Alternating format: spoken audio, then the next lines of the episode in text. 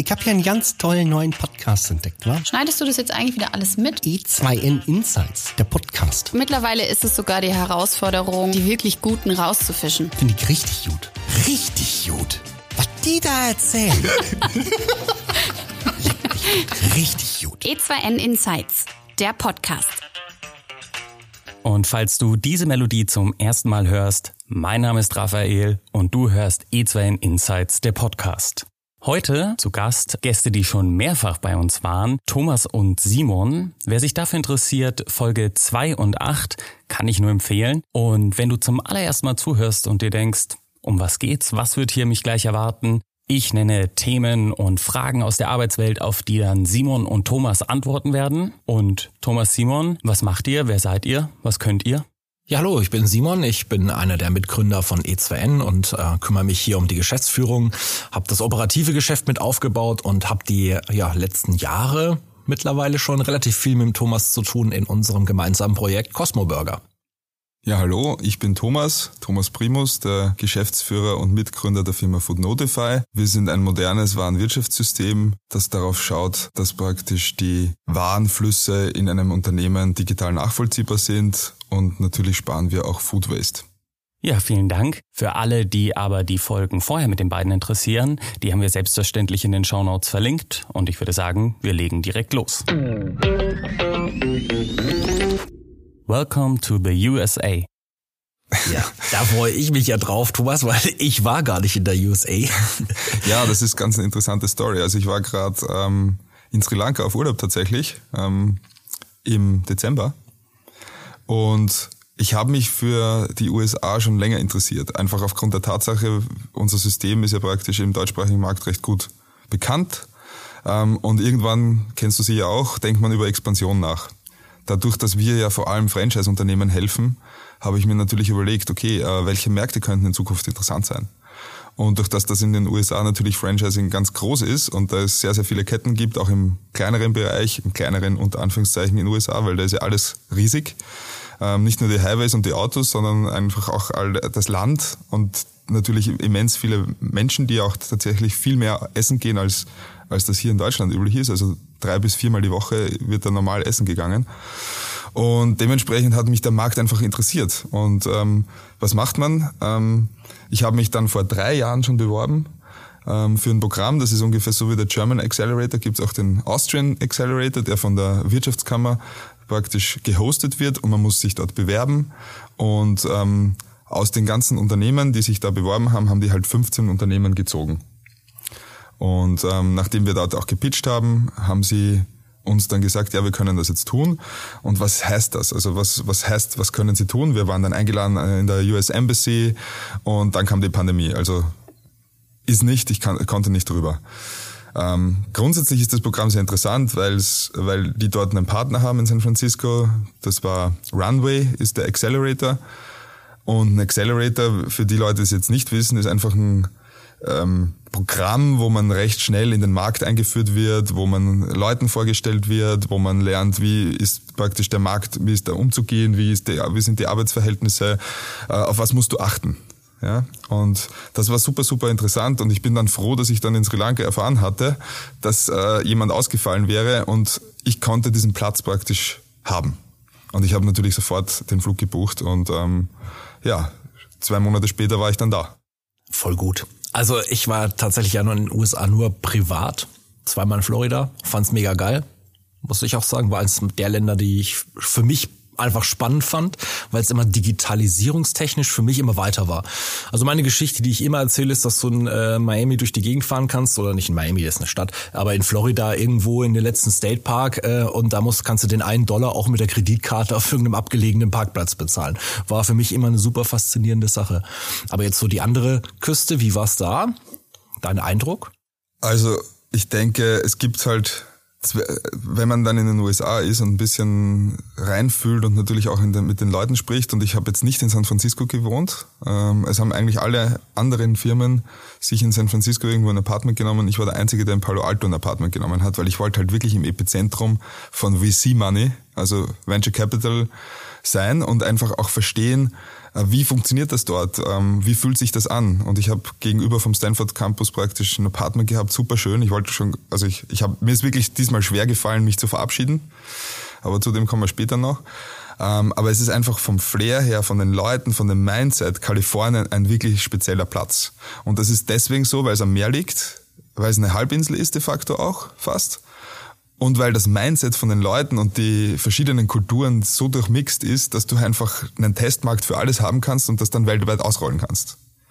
Also das ist schon extrem special. Ähm, würde fast sagen, das ist einfach ein Ökosystem, das wirklich einzigartig ist in der Form.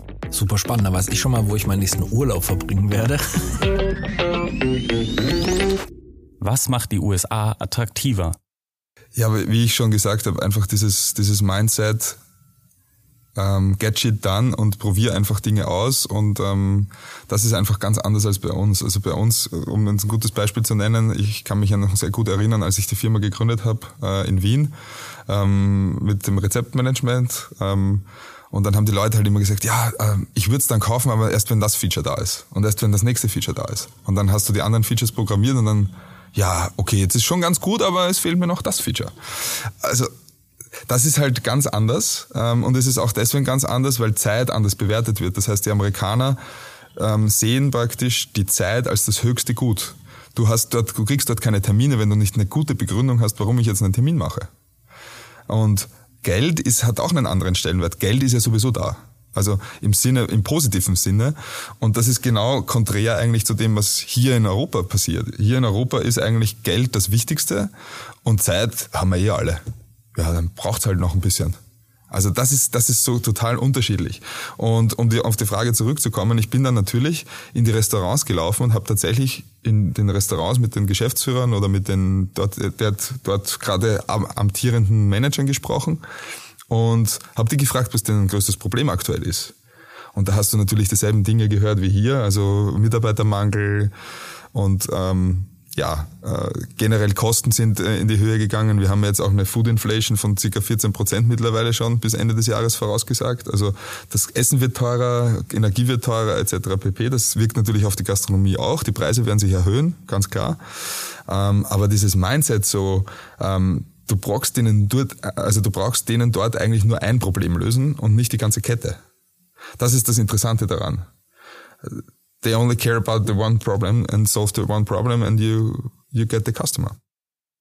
Ja, das finde ich auch sehr spannend. Das ist natürlich eine Erfahrung, die ich jetzt noch nicht machen konnte.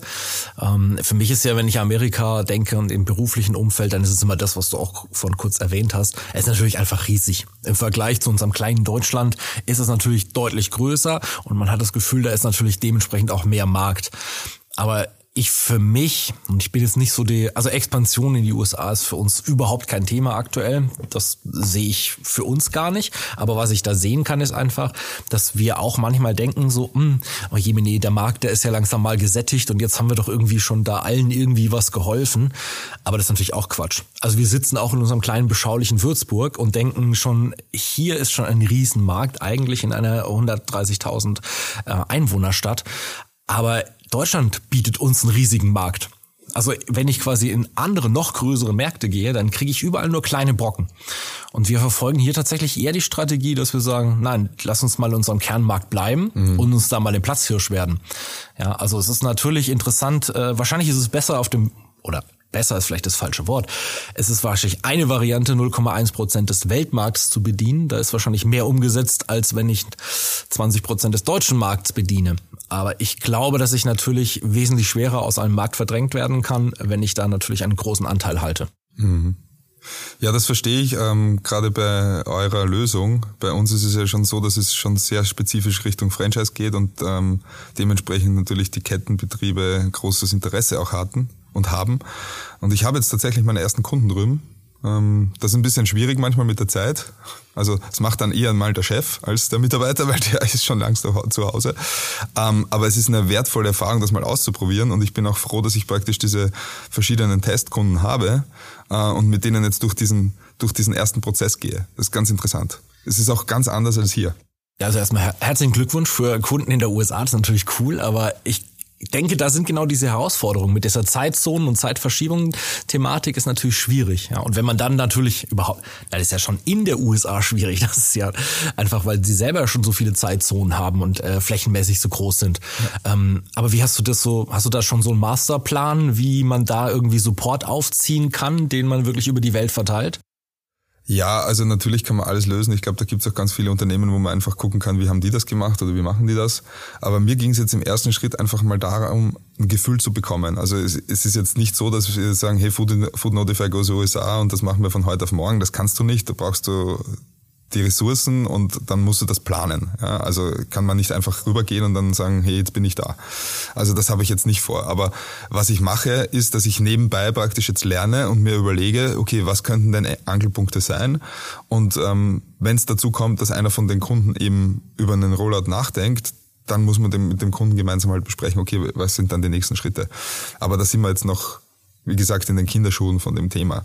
Was ich aber schon festgestellt habe, ist einfach dieses komplett konträre Mindset im, im, im, im besten, also im besten Case eigentlich dieses, du bist ständig gechallenged. Die Leute fragen nach, die Leute wollen, interessieren sich wirklich dafür, die wollen, die wollen auch dieses Problem in der Tiefe lösen.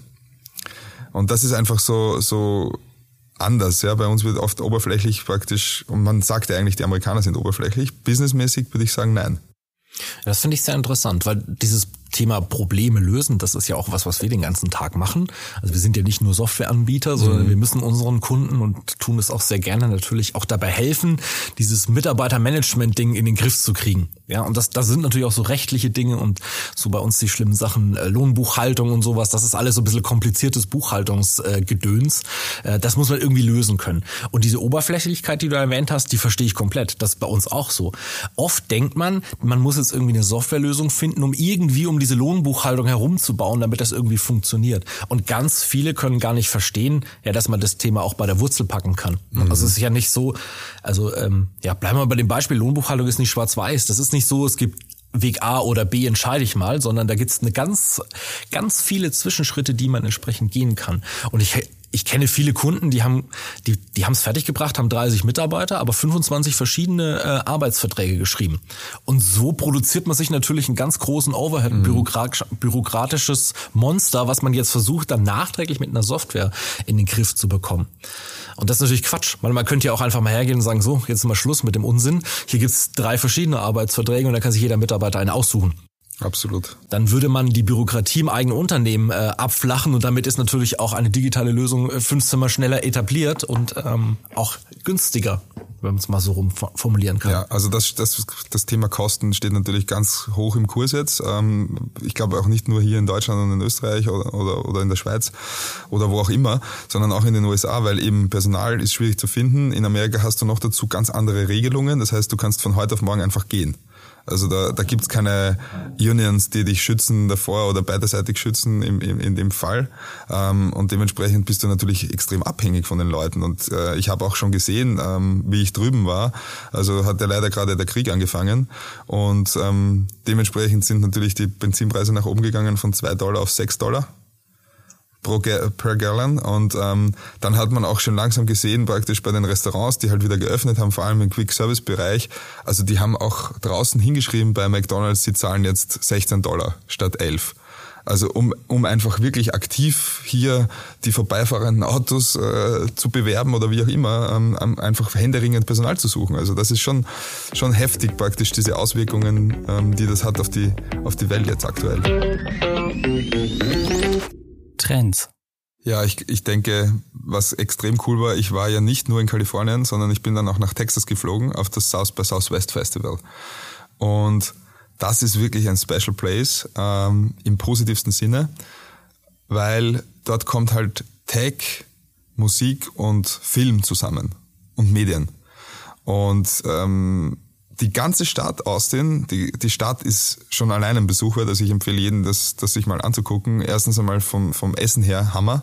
Also von Foodtrucks bis zu Restaurants, total diverse Gerichte, überall verfügbar. Die Jazzmusik in den Clubs am Abend ähm, und natürlich die ganzen Venues. Also da war wirklich dann viel Krypto, Das ist jetzt ähm, gerade NFTs und so weiter war ja ein Riesenthema. Im Moment schaut das gerade ganz anders aus, äh, aber zu der Zeit war es ja noch gut.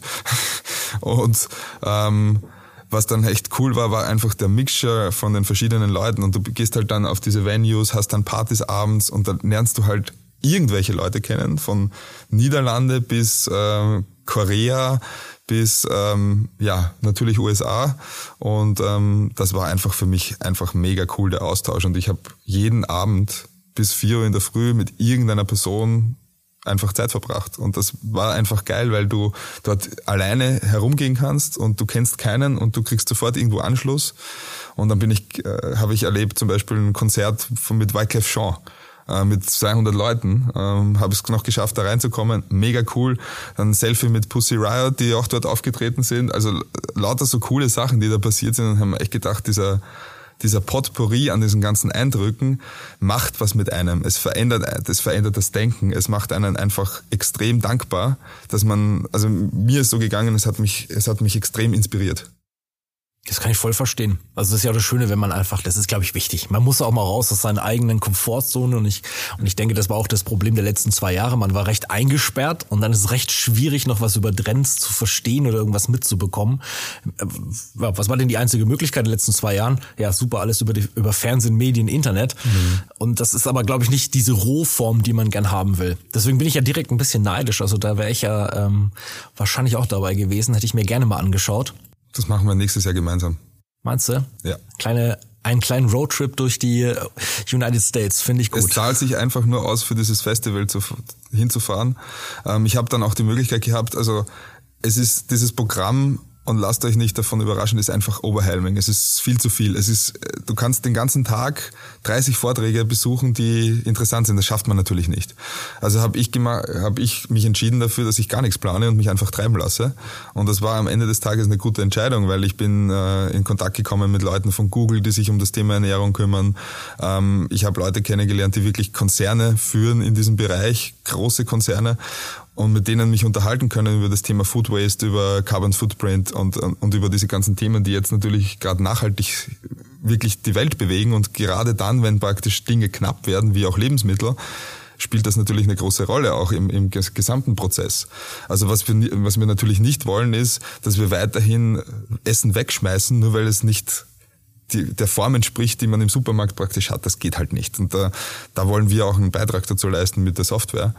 Ähm, aber dieses ganze South by Southwest war einfach mega, mega, mega cool. Und ähm, wir haben in Österreich auch dieses kleine Dorf, heißt Alpach. Da gibt's ja auch immer dieses Europäische Forum. Und das ist halt eher politisch. Also da ist, da ist natürlich schon viel, viel Politik dabei. Das hast du dort halt gar nicht.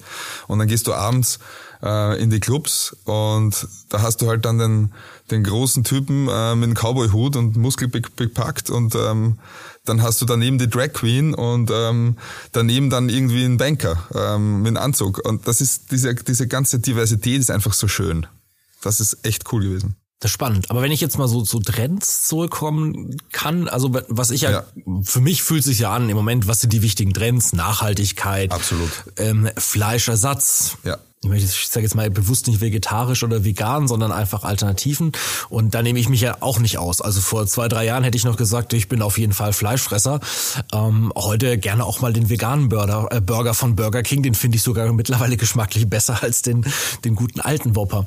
Mhm. Ähm, ist das das gleiche Thema bei den Amerikanern? Kommt das genauso? Oder ja. ist es ein bisschen Vorteil, dass wir immer noch glauben, dass sie da drüben mehr Fleisch, eigentlich sich ausschließlich von Fleisch ernähren? Das ist eine ganz gute Frage. Also es kommt natürlich auf den Bundesstaat an. Also in Texas gefühlt hast du dreimal am Tag Fleisch. und und, und ähm, was ich aber, wie wir rübergegangen sind, haben wir eine Hypothese gehabt. Wir haben uns gedacht, ja, wir können einen Beitrag dazu leisten, dass sich die Leute bewusster ernähren. Und bewusste Ernährung heißt, dass du im Restaurant Nährwerte, Allergene, Zusatzstoffe kenntlich machst. Carbon Footprint vielleicht auch, whatever.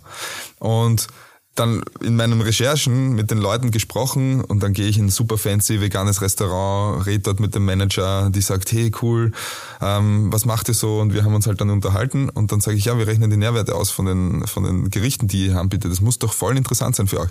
Und die hat abgeblockt, auf keinen Fall, das können wir auf keinen Fall machen. Und, und ich so, wieso können wir das nicht machen? Und dann sagt sie, ja, die, die Nährwerte sind jetzt auch nicht so toll wie vielleicht bei Smash oder bei In-N-Out oder wie auch immer. Also der Punkt ist schon, und das ist, das ist glaube ich auch ein guter Punkt, den man hier auch sehen muss, ähm, wenn man so hocheffizient verarbeitet, also auch jetzt Beyond Meat oder andere Burger äh, in dem Bereich, die, das ist schon super, dass man das tut. Aber ich glaube nicht, dass die aktuellen Nährwerte so gut sind bei dieser hohen, bei diesem hohen Grad praktisch der Verarbeitung, dass das ähm, so toll ist. Ja? Und das wollten die dann auch gar nicht mehr auf der Karte so richtig äh, präsentieren. Und dann habe ich gesagt, okay, was kann ich dann essen? Sie meinte sie, naja, einen Salat. also das war echt auch eine, eine ganz interessante äh, Geschichte und die Amerikaner selber, also dass das so tief sich mit dem mit den Nährwerten, nee, war eigentlich überraschend für mich. Ich dachte, dass das mehr Anklang findet. Also da sind wir wohl offensichtlich in Europa ein bisschen vorne dran. Absolut. Ja, also das heißt auch, das Thema Allergenkennzeichnung ähm, ist da gar nicht so ausgeprägt, wie das bei uns mittlerweile einfach, ja. Also ich denke, dass man äh, das Thema Allergenkennzeichnung äh, einfach mitnehmen muss, im, im Sinne von, wenn du ein großes Unternehmen bist, dann hast du einfach gewisse Dinge transparent darzustellen und da gehören Nährwerte und weil die Diskussion gerade ja ist, auch ich habe einen Spiegelartikel gelesen darüber, kommt jetzt die Nährwertkennzeichnung in der Gastronomie. Fürchtet euch nicht, es gibt Food Notify, das ist mal der erste Punkt. Äh, aber aber es ist es ist schon es ist schon witzig, weil die Leute assoziieren damit immer natürlich mehr Arbeit, anstatt dass sie darüber denken, okay, was könnte eigentlich mein Problem lösen? Mhm. Und, und was bringt es mir denn eigentlich im Unternehmen noch? Und ich sehe jetzt ganz offen unter uns, Allergenkennzeichnung ist ein Abfallprodukt von der sowieso Transparenz, die im Restaurant meiner Meinung nach sein muss. Ja? Ja, also das kann ich ja ein bisschen für unsere eigene Branche genauso sagen. Das ist das Thema Arbeitszeiterfassung. Es ist kein, das ist nichts, was man machen muss. Das ist ein Abfallprodukt von ganz normalen Betrieb, betriebswirtschaftlichen Betrachtung des Unternehmens. Zurück in Österreich. Was hast du mitgenommen? Ja, wie ich schon eingangs erwähnt habe, also ich glaube, das Mindset, das hat sich halt gedreht. Ich habe ähm, ich habe auch angefangen, mich ein bisschen mehr mit mir, mich, mit mir selbst zu beschäftigen und habe äh, tatsächlich in den USA angefangen zu meditieren. Ähm, gut, Gott sei Dank, ähm, muss ich auch dazu sagen. Ähm, das ist einfach eine schöne Erfahrung, sich am Tag zehn Minuten Zeit zu nehmen, bevor der Tag startet und einfach ruhige Musik zu hören und darüber nachzudenken, für was ich dankbar bin. Und mehr geht's ja gar nicht. Und das, äh, das ändert einfach den ganzen Scope im Sinne von, dass du erstens weniger gestresst bist und das habe ich mitgenommen aus Amerika, auch dankenswerterweise zu den coolen Leuten, die ich dort alle getroffen habe. Ich habe auch ein längeres Gespräch gehabt mit einem Verhaltensforscher, der in Stanford und in Berkeley unterrichtet. Und ähm, der hat mir auch nochmal die, die Unterschiede zwischen den USA und äh, Europa erklärt. Und ein ganz bestimmter Punkt, der mich auch total nervt in Österreich und ich denke euch auch, ist einfach dieses Thema Neid. Ja, also in, in Amerika gibt's dieses Thema nicht, dass man neidig ist, äh, jemanden, der es geschafft hat.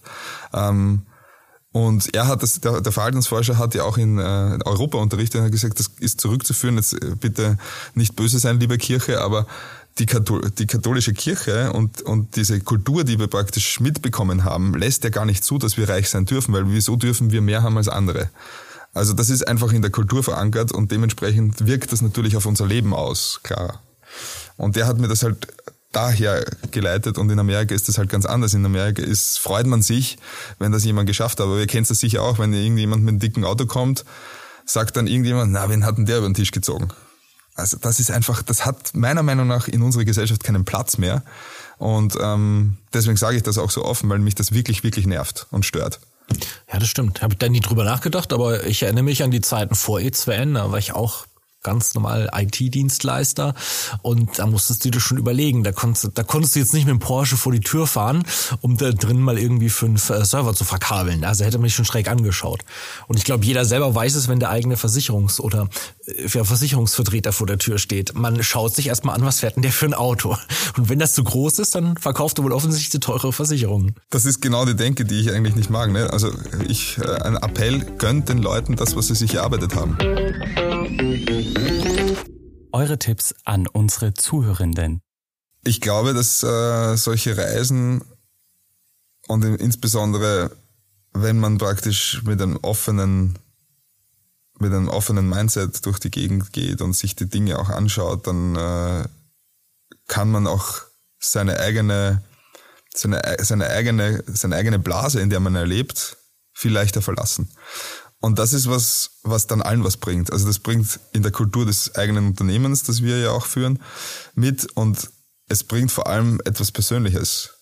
Ähm, und für mich hat es sich schon so ergeben, dass ich mir denke, warum bist du, Thomas Primus, nicht einfach internationaler unterwegs? Warum denkst du nicht über die Grenzen hinaus? Warum traust du dich nicht, einfach in den Flieger setzen und mal irgendwo hinzufliegen und das zu tun? Also es hat mich wieder bestätigt, dass ich es halt gemacht habe. Und ich habe ich hab keine Sekunde missen wollen von dieser Zeit.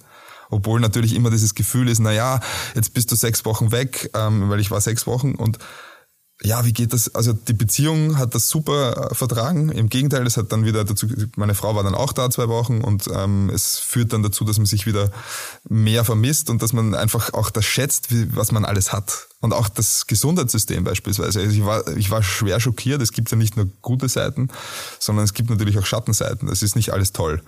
Ähm, und die Vor- und Nachteile in, in, in diesem Bereich ähm, muss man sich halt überlegen, ob das für einen selber passt. Und das kann aber nur jeder individuell äh, beurteilen. Dementsprechend mein Tipp ist, einfach offen zu sein für Neues. Das ist, glaube ich, das, was wir oft verlernen. Das, den, den finde ich sehr gut und äh, ich schließe mich da so ein bisschen an. Ich glaube, jeder kennt das, wenn man irgendwie mal eine Reportage über Astronauten sieht. Eigentlich sagt es immer jeder. Das erste Mal, wenn man dann mal die Welt von, von außerhalb betrachtet, unsere Erde, dann merkt man erstmal, wie klein man ist. Mhm. Und da wir jetzt nun alle nicht äh, so viel Kleingeld in der Tasche haben, dass wir eben mal einen kleinen Ausflug machen können, vielleicht hilft es ja schon einfach mal die Welt zu bereisen.